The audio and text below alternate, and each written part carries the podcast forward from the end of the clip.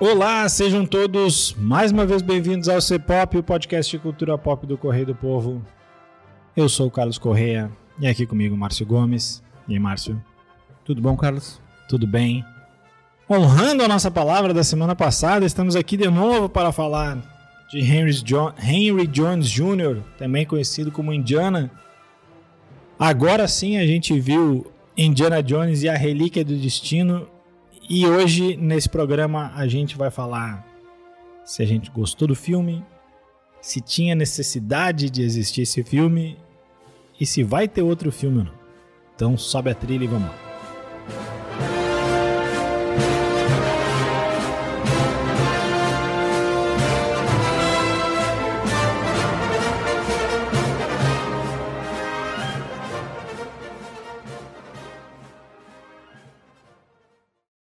Indiana Jones e a Relíquia do Destino é o quinto filme da franquia do Indiana Jones, que começou lá em 81 com Os Caçadores da Arca Perdida.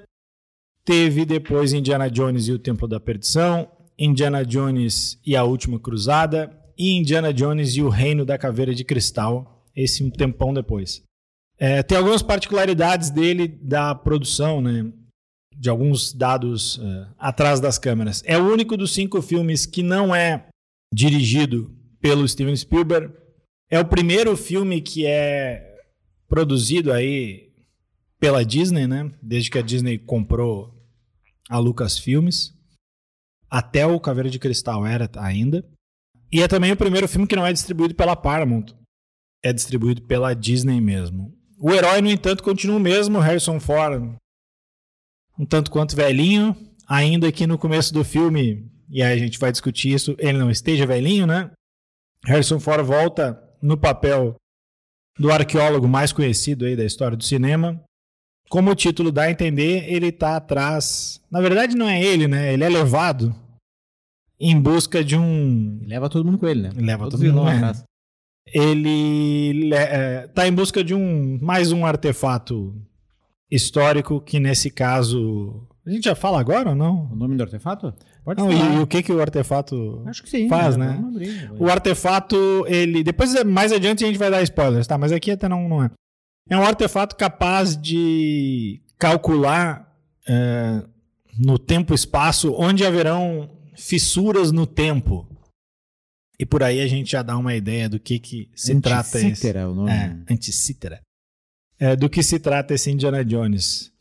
O elenco de apoio tem como grande novidade dessa vez a Phoebe Waller-Bridge, que acho que todo mundo conhece como a menina Fleabag, né? E alguns outros personagens clássicos voltam. Uh, mais adiante na parte dos spoilers a gente fala de alguns, mas acho que o, o, o que mais dá para falar assim sem sem cair em, em spoiler nem nada é o John Rhys Davis, que fazia o Salah, né? Já tinha feito em, em outros filmes. Os vilões aqui, o vilão aqui é vivido pelo Mads Mikkelsen, que volta a ser um vilão nazista, né? Depois de na, no Reino da Caveira de Cristal os vilões eram soviéticos, né? Agora não, voltam a ser os nazistas, os vilões preferidos do nosso amigo Indiana Jones. Impressões gerais. Depois tem, tem várias coisas que eu quero discutir desse filme, mas vamos primeiro de impressões gerais. Vai lá, Marcos, o que, que tu achou? Tu e as seis pessoas que estavam Não, até que tinha mais gente lá. Não era, eram mais que seis, era o dia das promoções no, ah, do, bom. do Bourbon, então, Bourbon Country, né? Fazendo propaganda sem receber nada. Uh, então a sessão tava. Não tava cheia, obviamente, mas tava com um bom número de pessoas. Mas todos, como eu comentei com o Carlos, até mandei mensagem pro Carlos, todos com a minha, da minha faixa etária para cima, assim, né? Então, geração 40 anos posterior, aí galera da geração X, né? Os boomers, todos lá. Mas uh, pouca gente com uma faixa etária menor, de 20 anos para baixo. Assim. O que eu acho que reflete um pouco o que é e para quem é esse filme do Indiana Jones. Não é um filme maravilhoso, não é espetacular. Uh, se a gente for ranquear, não sei se a gente ranqueia agora ou ranqueia depois. Mas acho que é um ranking fácil de fazer, né? Ele é melhor que o Caveira de Cristal e pior que todos os outros, Exatamente. o que não quer dizer quase nada. É, né? não quer dizer muita coisa. Mas ele é melhor que o Caveira de Cristal, eu acho que ele entrega melhor. Uh, ele tem um bom começo ali, né? Aquela parte do trem em que eles estão. que é quase um prólogo do filme.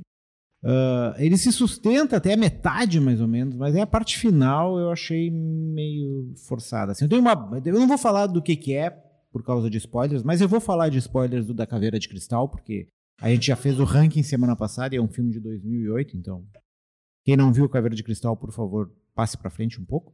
Mas são coisas que eu acho que não conectam com o universo do Indiana Jones, assim, né? O Indiana Jones, Indiana Jones sempre teve essa coisa de sobrenatural, da fantasia, de, especialmente na parte final dos filmes.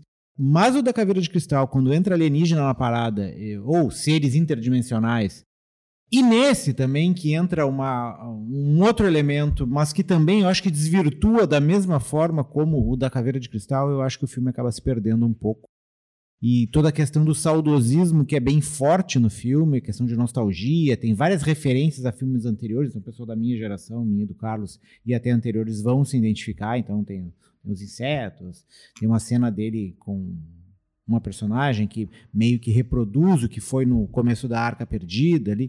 Então, tem tudo isso que vai pegar essa geração da nostalgia. Tem uma amiga minha perguntou: vale a pena ver? Eu disse: vale do que da minha geração, vale. Se fosse mais nova, eu diria que não.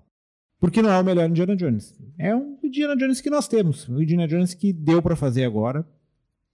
Não é um filme essencial, como boa parte desses filmes que estão sendo lançados esse ano, e por isso isso está acabando se refletindo nas bilheterias.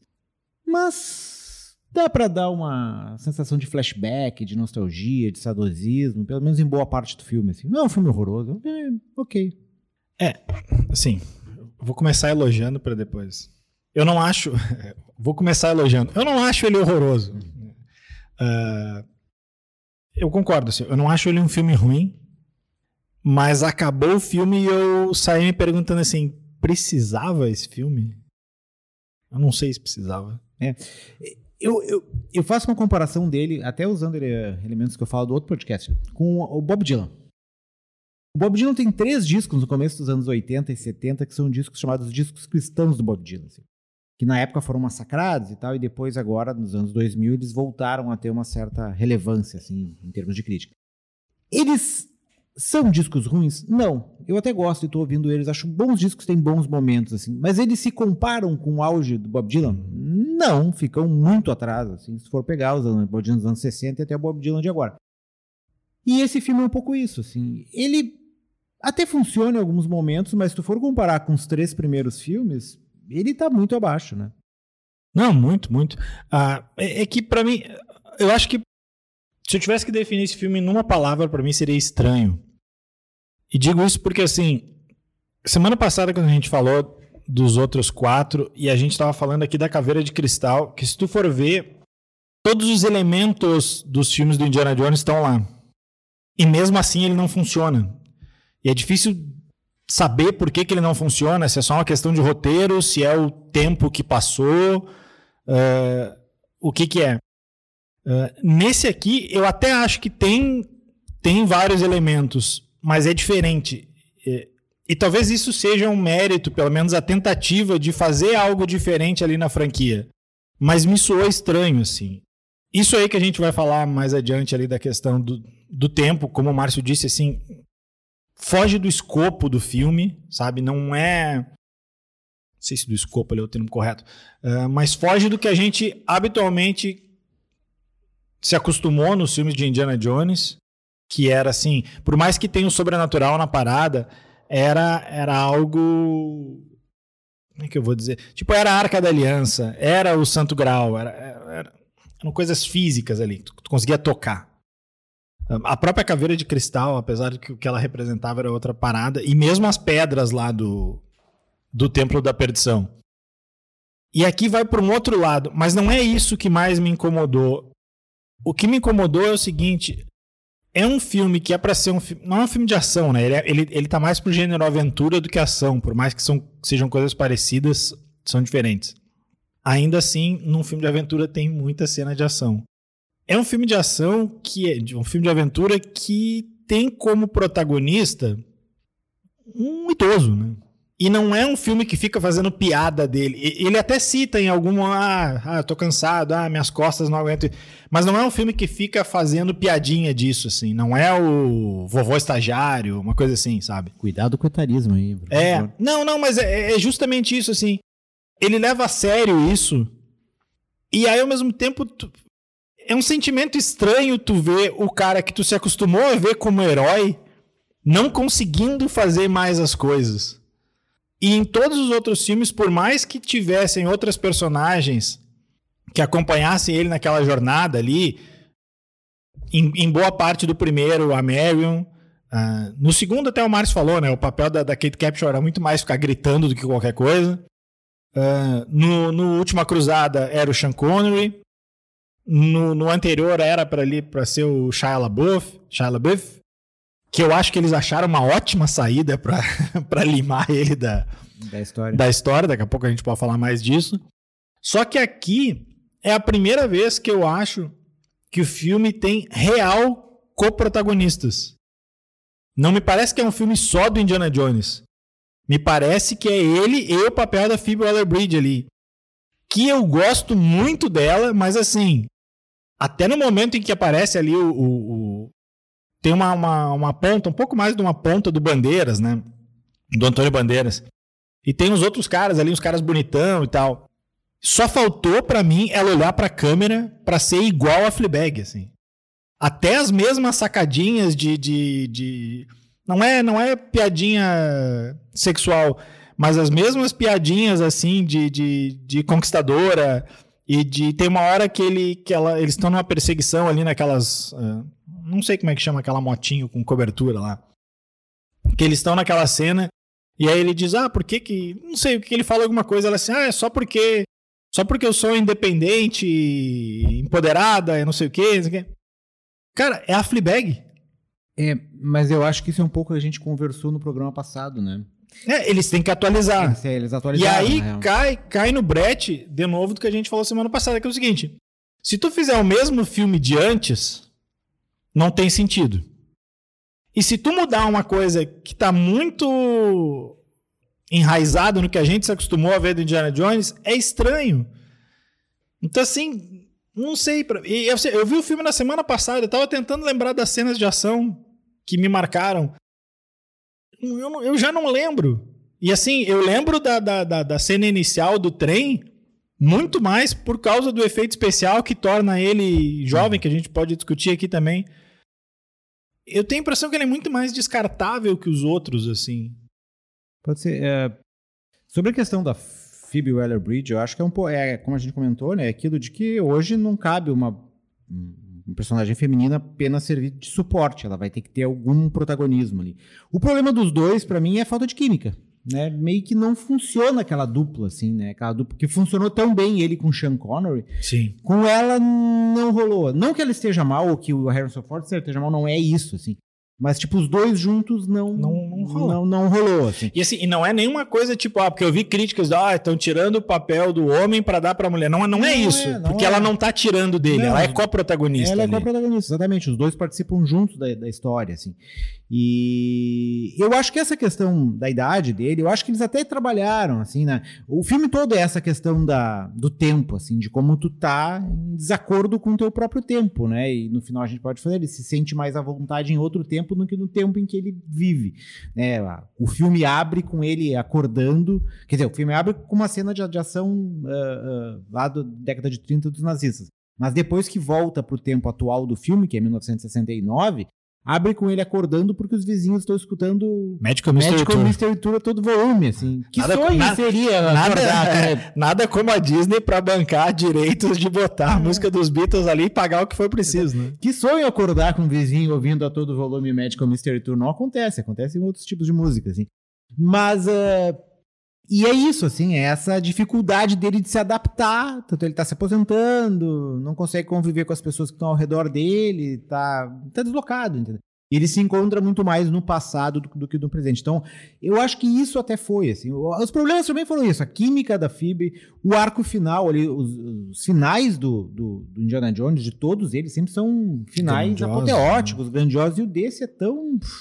Os vilões também, nada contra o Mad Mikkelsen, mas tipo, os capangas do vilão, o cara aquele que tem uma fixação e sair dando tiro. Cara, hum, nada, não, não, não diz nada, não tem nenhuma construção, não tem nada ali, sabe? A, a, a própria personagem lá, a outra menina que é meio que da CIA, eh, que tu não sabe se ela tá infil... se, se faz É, jogo duplo, se ela faz jogo duplo. hum, Não sei, cara, não. Eu, eu, eu, eu, senti uma estranheza muito grande nesse filme. E aí, falando em estranheza, eu acho o efeito de rejuve- rejuvenescimento do Harrison Ford muito bom. Mas assim, tem duas coisas. Ainda tem uma parada com esse tipo de efeito que é quando o personagem fala é estranho. Quando mexe a boca é estranho. Tanto que eu tava prestando atenção, eles geralmente, quando tem diálogo, ele tá lá longe, assim. E no escuro. E não é assim. Eu vi, eu vi uma entrevista do Harrison Ford falando como é que tinha sido isso. É assim, eles têm um banco de imagens do. Não é nem do Harrison Ford, é do Indiana Jones muito grande. Então o que, que eles fizeram? Eles botaram aquelas bolinhas na cara do, do Harrison Ford e ele fala, ele interpreta de fato aquilo ali. E aí eles pegam e jogam aquela. a cara antiga dele. Só que é o seguinte, se fosse um cara desconhecido, talvez pra gente passasse batido. Mas a gente sabe que o Harrison Ford não tá ali. Não é aquele Harrison Ford. Eu não sei, de novo, vou, vou, vou me repetir no mesmo termo o tempo todo.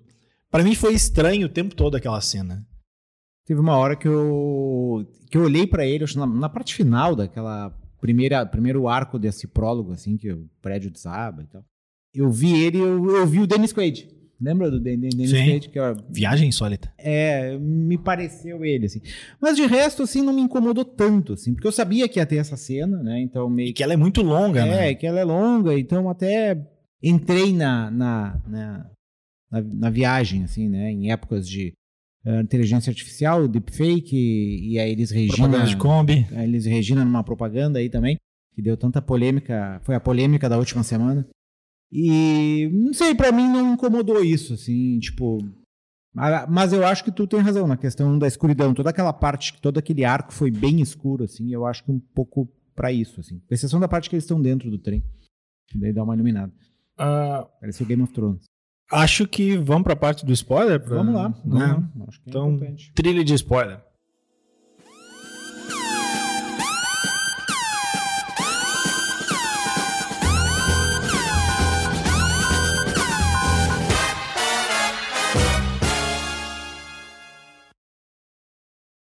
Bom, Vou estragar o filme pras pessoas. aí. fissura no tempo. Quando eles falaram aquilo ali, eu pensei, hum, mas vem viagem no tempo no Indiana Não, Jones. o pior foi isso. Eu pensei, lá vem o multiverso. Eu pensei, Lá- vão meter o multiverso no Indiana. Então, assim, achei ruim, mas podia ter sido pior. Os caras vão misturar De Volta pro Futuro com Indiana Jones. É, e quando ele fala, já que a gente tá na parte dos spoilers, ele fala que o filho dele, que era o personagem do, do, do Shia, que foi introduzido na, no quarto filme só, né? É, e aí a gente sabe de todos os problemas do Shia LaBeouf fora, do, fora das telas aí nesses últimos anos. Como é que eles iam justificar que o guri simplesmente sumiu, né? Uma bela justificativa. Morreu na guerra. Pois é, eu tava ouvindo um podcast, eles estavam discutindo qual guerra. Porque ali ali ainda não era Vietnã. é, né? ali dá a entender que é o Vietnã, porque nós estamos ali em 69, É. tem protestos contra a guerra, dá a entender que é o Vietnã. Mas pra ser o Vietnã, o Shia LaBeouf, o filho do Indiana teria que ter tido, sei lá, 14, 15 anos no filme da, Ele foi da- no primeiro da avião. Caveira de Cristal. Foi ali. no primeiro avião. né? Senão ele teria 30 e poucos anos agora e, tipo, ninguém se alista porque quer os 30 e poucos anos. né? Não sei, segue carreira no É, exército. não, mas ele. Não, não, tá, mas aí ele fala que ele se alistou. Não, tudo bem. Ele fala que ele se alistou Como jovem, pra, o pra irritar. né? norte-americano provavelmente não pegaria um, É. um- voluntário de 30 Ainda mais o cara que no, no, no filme anterior era todo rebelde, casaco de couro, É. né? de- rebelde sem causa. Mas enfim, fecha o parênteses. É. Ah, Não, quando eles introduziram essa história, da- já tinha um mote ali de que o filme poderia ter viagem no tempo, e ele fala da morte do personagem, eu pensei, cara, vai ter viagem no tempo pro guri não morrer, e aí eles vão mexer, e até que eles não fizeram isso, Não, assim. não. A, a, a viagem no tempo ali não é. dizer, é uma viagem no tempo, mas não é uma máquina do tempo que tu escolhe pra onde é que tu vai, né? Tem que ter as coordenadas certas. Tem a coordenada certa que o objetivo do vilão nazista era, olha só, matar o Hitler. para ele ser o, o nazista, né? E... e consertar os erros do Hitler, né? É. Que, segundo ele, teriam causado. É aquele negócio, meu time, teu time não ganhou, o meu é que perdeu, né? Isso, Que houve é, muito no é, futebol é. e foi aplicado agora também na Segunda Aliás, Guerra Mundial. tem, tem uma crítica social nesse filme que eu achei interessante no momento, mas achei. Na hora achei meio complicada. Não sei como é que ela ia repercutir. De vinda de um nazista, né? Que é a hora que eles estão no hotel ali e entra um garçom negro. E aí eles estão comemorando o 4 de julho. É o 4 de julho Não é a chegada, Não, é a chegada dos astronautas, né? Da Apollo, da Apollo, isso. parada que recepciona os astronautas. E aí é é todo um clima de, de patriotismo nos Estados Unidos e o cara começa a contestar o, o garçom. Ah, mas esse é o seu país, né?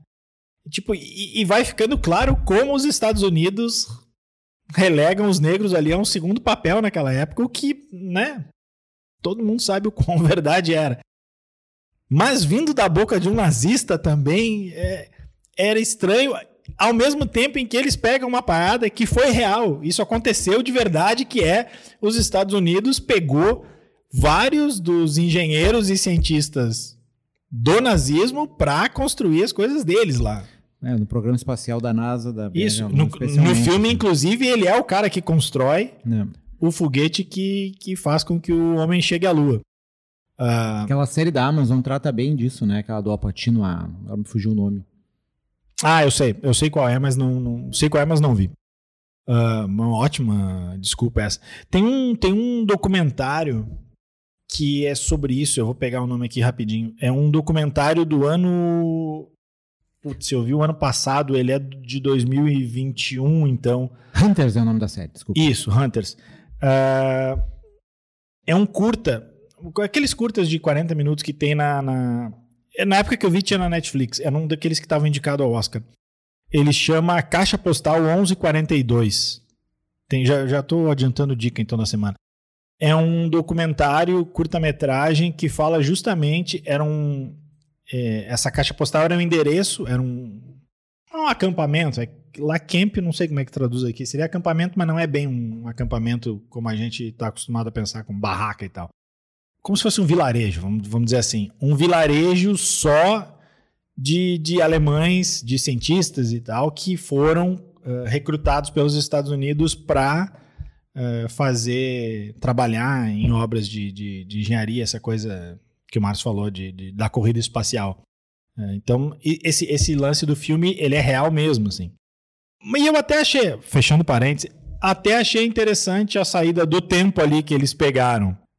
Ainda que a batalha em si. eh, Bom, já dá pra falar aqui, né? Eles voltam no, no tempo de, de Arquimedes lá.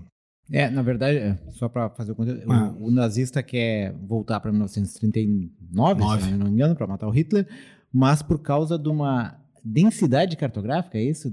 É, É o uma termo- explicação termo genérica físico. que não É. funciona nada e que eles É. deram só para justificativa para o cara ter errado os cálculos E- e, cair em outro lugar. E, o- e essa relíquia que, ele, que eles buscam, ela foi criada no filme pelo Arquimedes. Então tem toda essa curiosidade de que eles caem justamente.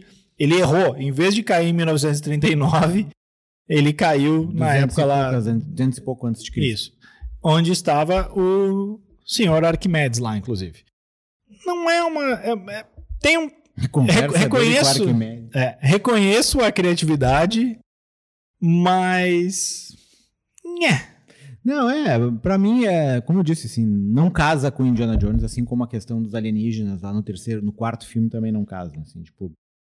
E, e a maneira como foi feita aquela, aquela construção daquela batalha ali, tipo. Comparando com os outros filmes, como eu falei, os finais dos outros filmes foi tão anticlímax, assim, né? A cena inicial do filme é muito mais empolgante que a cena final, a cena que abre o filme. Né? O John Jones também é conhecido por várias cenas de ação no começo do filme e Uhum. tal. Tem várias históricas, a gente lembra. Ele pegando chapéu, correndo de uma bola para pegar uma cabeça de caveira dourada e tal. E essa meio que vai até um pouco mais longo que as outras cenas iniciais. E a cena inicial me pareceu melhor do que a cena final, que. Né, daí é o Indiana Jones querendo ficar ali, porque ele tá ferido, ele quer como aquilo que eu falei da questão do deslocamento no tempo, ele se sente muito mais à vontade antes de Cristo do que em 1969. E daí ele é retirado dali pela Fleabag, numa porrada, né? um soco dele, É, tira ele dali. Ele tomou aquele tiro e continuou caminhando pra lá e pra cá e tudo ah, bem, né? normal, né? Ao- Aos Não. 80 anos, isso Não. isso não, não é um problema. E, e daí ele volta e daí se reencontra com a ex-mulher, a Marion e tal.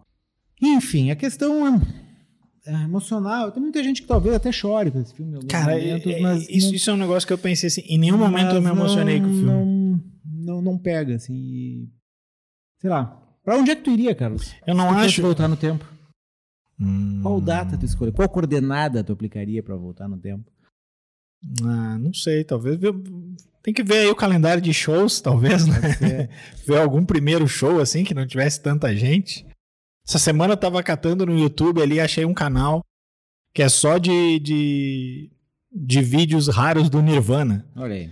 E aí tem um show do Nirvana numa numa loja de CD, que na época fazia isso. E era assim, tipo, agosto de 91, o Nevermind sairia em setembro, cara. E aí veio eles tocando Smells Like Teen Spirit numa numa loja de CD pra uma galera, assim, Seria é- divertido. seria divertido. Eu votaria pra 2018 e diria pro Renato não botar o Bressan. De jeito nenhum. Tira o Bressan. Não De bota. Bota, bota o goleiro reserva, mas não bota o Bressan. É uma, é uma boa pedida. Um Colorado poderia dizer para Edenilson, atrasa, atrasa uma passadinha só. Mas, é, enfim, acho que é isso, né? Não, acho que não, não tem outro spoiler, né? Tem, É. o, tem o reencontro da mulher, mas Uma questão que eu até queria chamar o nosso editor aqui, o Aleph, pra falar, que eu tava perguntando pra ele se essa questão. Por que, que o Indiana Jones não traz um apelo pra essa geração mais recente, mais nova? Né? Porque é um pouco isso que a gente tava falando. eu- eu- e eu acho que isso se reflete um pouco no que a. no universo que a Disney tá inserido no momento, assim, que é de vários filmes, e com exceção do Guardiões da Galáxia, que foi. todos eles fracassaram. Todos- Fracassaram naquelas, né? É, na- fracassaram na, na questão de público e bilheteria, assim. E eu acho que o Indiana Jones ele ficou num hiato de tempo de 2008, que foi um filme até não tão bombado na época, mas enfim, de 2008 até 2023, em que ele perdeu toda uma geração Ah, que é justamente essa geração que viraliza as coisas, que é o Aleph Elencar, por exemplo, aqui, ou a Mariana que está aqui. É, e, e quando essa galera não entra nesses últimos filmes, os filmes não funcionam. eu acho que sim, mas assim, eu tava pensando. Tu não traz pra si esse personagem. Vou, vou. Vamos lá. Vou abrir uma tese que eu, eu já devo ter trazido ela para esse programa, mas eu tava Depois, falando. depois eu vi a tese do Aleph. Tava falando com os que, guris. que o. Aleph não gosta? O... Ah, eu acho assim, primeiro tem, tem a questão da aventura, né? Um gênero que meio que se perdeu. Assim como o gênero policial, aquelas coisas assim, são gêneros que ficaram no meio do caminho. Eu acho assim, ah, e não acho que seja por acaso também que o. Quer dizer, não tem nada a ver com uma coisa a ver com a outra. Mas assim, a- a- é o primeiro ano que a, que a Disney não faz um bilhão com nenhum filme, né? Nenhum filme chegou na casa do bilhão. Acho que tira ali os anos de pandemia, né? Mas enfim. ah, Aquela época dos Vingadores, qualquer filme dos Vingadores fazia um bilhão. O Aquaman, que não é dos Vingadores, é da DC, fez um bilhão. Ah, tem uma parada, e aí eu, eu, eu, eu tô jogando mais pra frente até, que eu acho que é ruim de comparar qualquer filme novo com o que a gente cresceu vendo. E aí eu já não sei se a, se a geração do Aleph pegou tanto isso. O Aleph tem o quê? 28. É, não, dá pra dizer da geração do Aleph, com certeza. Que é o seguinte, a gente viu Quantas vezes tu viu a Caveira de Cristal, Márcio? Provavelmente uma ou duas no máximo. né? Provavelmente. Quantas vezes tu viu qualquer um dos outros Indiana Jones? Ah, várias vezes. Passava direto na sessão da tarde, né? Esse, esse é meu ponto. Ah, o, o, o telespectador hoje, pra tu ver um filme, tu tem que necessariamente ter um papel ativo nisso aí. Tu vai no streaming e tu dá o play lá. A gente não vê mais filme em TV aberta. É muito pouco. Então, assim, nos anos 80 ali, a gente, tô falando da minha geração do Márcio, nos anos 80 e 90, esses filmes que a gente viu 500 vezes, nem sempre a gente parou pra ver o filme. Tipo, não era a minha ideia. Quando eu fui ver agora o Indiana Jones, eu bom, naquele dia, eu disse, bom, hoje eu vou ver o Indiana Jones. Beleza. Lá atrás não era isso, assim. Tu tava fazendo outra coisa, tá dando aquele filme, o filme é bom, tu continua vendo. E ele vai se enraizando em ti, e tu vai percebendo detalhes que daqui a pouco tu não viu na primeira, na segunda, na terceira vez. Que esses filmes novos, eles não vão ter essa chance. Tipo, tem, muito filme que é clássico, sei lá, não, não quero comparar um Poderoso Chefão, um Cidadão Kane. Mas tem filmes que pra nossa geração ficaram clássicos de outra forma. E aí eu pego, sei lá, Curtindo a Vida Doidado, Clube dos Cinco, aquela, aqueles filmes ali dos anos 80. Uh, ah, porque a gente viu muito eles. Mas a gente era sempre um, um, um telespectador passivo. Tava dando e a gente estava vendo. Isso não vai mais acontecer. Eu acho que cada vez menos vai se ver mais os mesmos filmes. A exceção, e aí o Márcio pode falar melhor que eu, do que filme infantil, que criança continua vendo 200 vezes o mesmo filme, né? Então, assim, eu acho que mesmo que esse Indiana Jones novo fosse bom, a gente nunca com conseguiria comparar ele com os anteriores, porque a gente viu uma vez. A gente. Cara, eu, eu, eu arrisco dizer que nos próximos cinco anos, se a gente ver mais uma vez esse Indiana Jones novo, vai ser muito. Ah, duas horas e meia, não mesmo. Ah. Aleph. Ninguém viu de novo qual é aquele lá do Scorsese de quatro horas? Irlandês. Ninguém viu duas vezes o irlandês. Eu até veria. Mas vai lá, Aleph. O, o Indiana Jones tá melhor uh, rejuvenescido do que o. Sim, o, o Robert De Niro. O De Niro dando um chutinho de idoso no cara não dá. Por que tu não gosta do Indiana Jones, Aleph? Qual é o teu, a razão do teu ódio com Indiana Jones? Não, eu não tenho uma relação de ódio com Indiana Jones, eu só não tenho uma relação com Indiana Jones, entendeu? Assim, uh, vocês falando ali, né, da é a Caveira de Cristal, né, que é o último filme antes desse, assim. Eu, obviamente, ouvi falar desse filme, mas eu, pra, na minha cabeça, assim, é, ele era um filme dos anos 80 também, assim, né, porque eu não, não, não tenho conhecimento, assim, da, desse universo. Uh, que a gente estava conversando mais cedo ali, né, você tinha me perguntado, eu acho que pelo menos para mim, né? Falando de mim, assim, e que acho que acaba reverberando na, nas outras pessoas mais da minha idade, assim, é que é um filme de aventura, né? Ele. E na, pra minha geração a gente já teve muitos filmes de aventura, né? De ação também, que nem. Eu comentei, para mim um filme de aventura que eu gostava muito era a Múmia, né? O 1 e o 2 ali. O terceiro eu nunca assisti. Mas. Uh, que tinha essa coisa ali, ah, os caras entrando numa tumba. Então, eu achava mais engraçado, porque pelo menos é, na, na, eu era uma criança quando eu assisti a Múmia ali. Eu tinha uns 8, 9 anos. Eu sabia que o Carlos e... vinha. É um derivado do Indiana Jones. É, milagre é... que o, Carlos não jogou um celular no Aleph quando Sim. ele prefere a Múmia. Mas assim, é porque eu acho que eu era uma criança quando eu assisti, né? E eu até tinha um pouco de medo desse filme também, que tinha uns bichos estranhos lá e tal. Mas uh, as minhas referências eram. E ela, uh, nessa época, era uma comédia, era roteiros mais simples, né? Menos amarrados ali. Uh, e era mais. Uh, que eu acho que era para conversar melhor com um público mais infantil mesmo, e querendo ou não, é um público que acaba fomentando mais, né? Não, que nem tu falou agora, né? tu foi só tinha gente de mais de 40 anos, né? E o público que fomenta mesmo é o público infantil. Tu vê um Mario aí que foi lançado esse ano e fez um bilhão, entendeu? Claro, tem um, o teu nostálgico dele ali, né? Mas também tem essa questão do público infantil. Até os Minions 2, né? Que vocês lembram que viralizou justamente porque tinha aquele monte de adolescente que ia de terno e gravata para os filmes. Assim. Então, a gente, eu acho que o Indiana Jones, ele acabou assim. Eu não posso dizer se é ruim, se não é, porque eu realmente não assisti, né? Eu nunca assisti Mas não tem filme. vontade nenhuma de assistir. É, talvez um dia, assim, quando eu tiver, assim. Uh, em casa, sabe? Sem fazer muita coisa e tiver ali, sabe? Que é, entra na questão do que o Carlos falou também, né? Uh, dessa questão dos filmes, a gente não assistir mais filmes na TV aberta. Eu simplesmente não assisto mais televisão já tem uns bons anos, assim, né? Então, tudo eu acabo escolhendo, né? E ali, quando eu abro, sei lá, qualquer streaming ali, eu vou sempre procurar algo que me agrade mais, né? Eu não, nunca vou procurar ali, tipo, Indiana Jones para assistir. Ah, vou pensar, agora eu quero assistir Indiana Jones. Diferente do que eu tá, sei lá, passando ali naquela, naqueles canais de TV e tá, sei lá, um programa de culinária e um filme de Indiana Jones, eu vou provavelmente escolher o Indiana Jones. Né? A gente é meio que conduzido, né? Dependendo ali da... A gente era conduzido, né? E hoje em dia não, hoje quem conduz é a gente, né? Tipo, nessas é, questões. É, é, um pouco daquela questão que eu acho que o Indiana Jones não tá no imaginário das pessoas, não. como esteve na geração minha e do Carlos, muito Sim. porque esse filme tava sempre presente em algum momento, assim. E agora ele não tá mais, assim, é. tipo...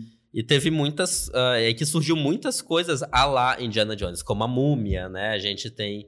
Sei lá, até os filmes do Missão Impossível também, que, que é um Rider. outro scope. É... Ah, tem o Tomb Raider também, né? Que aí eu até tinha comentado também que essa questão da aventura acabou indo muito pros games. Né? A gente vê, tipo, o próprio Tomb Raider, o Uncharted e muitos outros também ali, né? Que, que existem ali, e aí é o pessoal que essa questão da aventura casa melhor, né? Eu pelo menos eu vejo dessa forma, assim, acho que casa melhor com essa com essa plataforma, assim.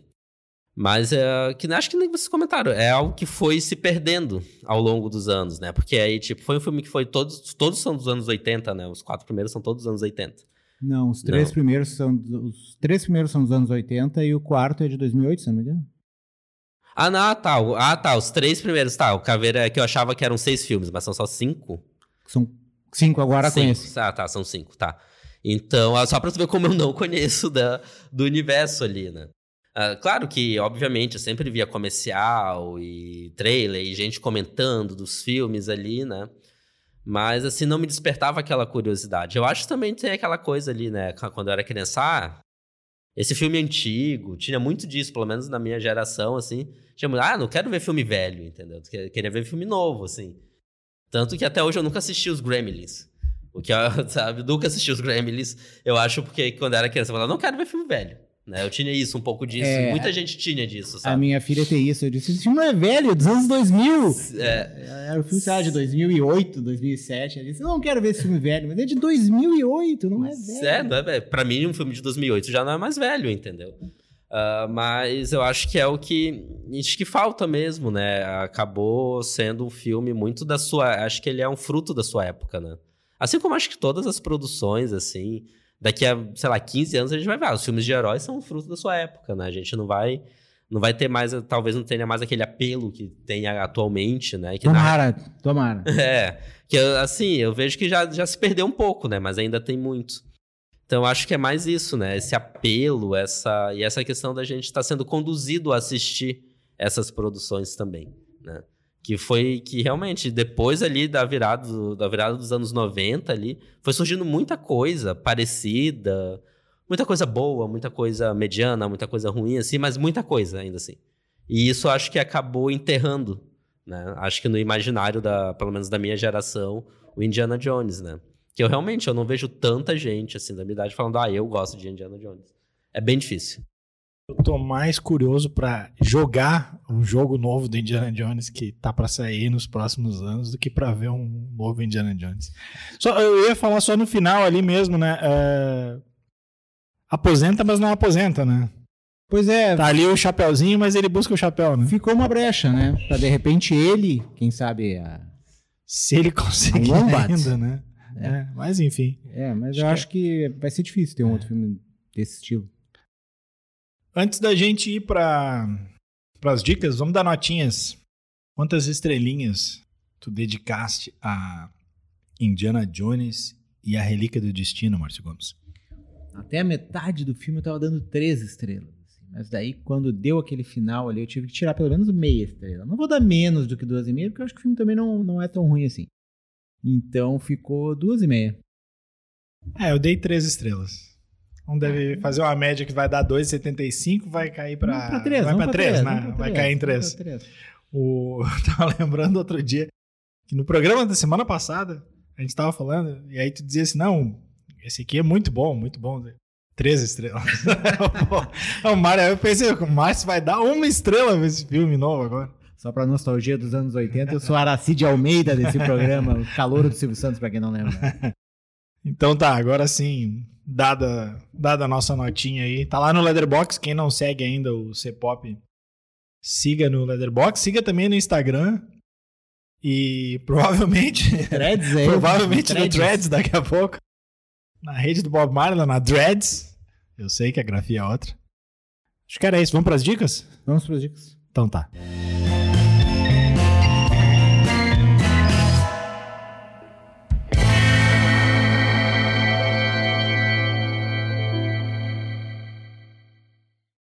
Vamos lá então, vamos com as dicas da semana. Fala, Márcio. Ah, minha dica, são duas dicas, na verdade, uma série da, da HBO Max, The Other Two.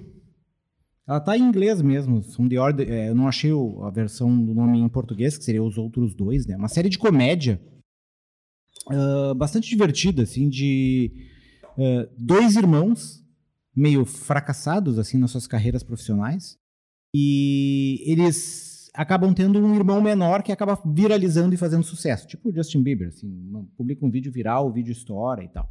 E o filme mostra esse descompasso dos dois com o irmão tentando entender por que, que o irmão fez sucesso, por que, que eles não fazem e tentando surfar na carreira do irmão para trazer um pouco de sucesso para a vida pessoal de cada um, assim.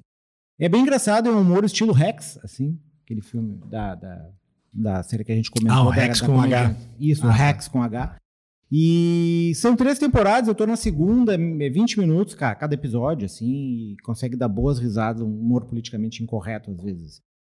E a outra, a outra dica é uma dica mais pontual, tá? De um podcast que eu vi essa semana, até de uma banda que eu não gosto tanto assim, mas enfim, a história contada no podcast eu achei bem, bem, bem interessante, assim, dá um, um bastidor, assim.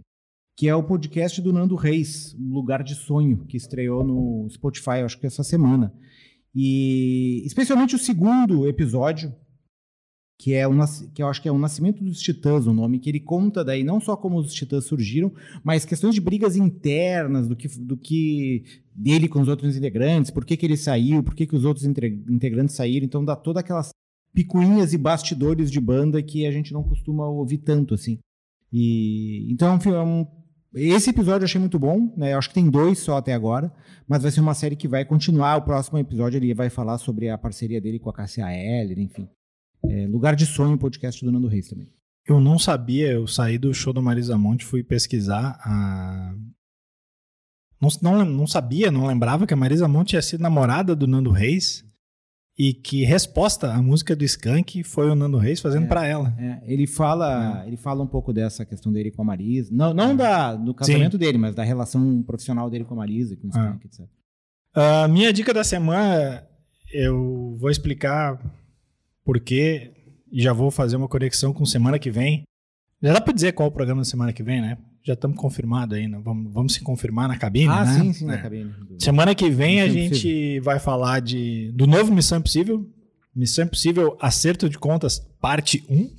e só a, não parte, vai acabar. só a parte 1 tem duas horas e meia. O filme não vai acabar. É, e então, nesses últimos dias, eu tenho feito a maratona do Missão Impossível, que era um pouco mais longa que a maratona de Indiana Jones, porque são seis filmes e todos eles têm mais de duas horas. Mas, assim, recomendo muito, principalmente para quem quer ver o novo. E é legal ver os filmes em sequência, porque tu começa a perceber onde é que um fica sobrando. Eu acho que o dois ficou sobrando, assim, na história, no, no conjunto da obra, vendo hoje, assim. 3 era um filme que eu tinha visto pouco e, e eu tinha a impressão de que eu achava ele bom e ele é muito bom. Mas o que me surpreendeu mais ainda foi o quanto eu gostei agora revendo o Protocolo Fantasma, que na, na ordem cronológica é o 4. E. Cara, é muito bom aquele filme. Tem é, o, nesses últimos filmes a gente lembra menos pelo nome e pela cena mais famosa, né? Então o, o Protocolo Fantasma é aquele que ele corre pelo lado de fora do Burj Khalifa, lá, o prédio de Dubai. Enquanto o seguinte, o Nação Secreta, é aquele que ele sobe num avião e o avião decola e ele tá pela, pela porta de fora, assim, pelo lado de fora. Então essa é a minha recomendação. Aí faça uma maratona de Missão Impossível para estar pronto para nossa nova Missão Impossível. Todos eles estão disponíveis no Star Plus. E na HBO Max também. É? Na HBO também. Então tá, então a gente vai ficando por aqui, agradecendo aí a edição do Aleph. Voltamos na semana que vem.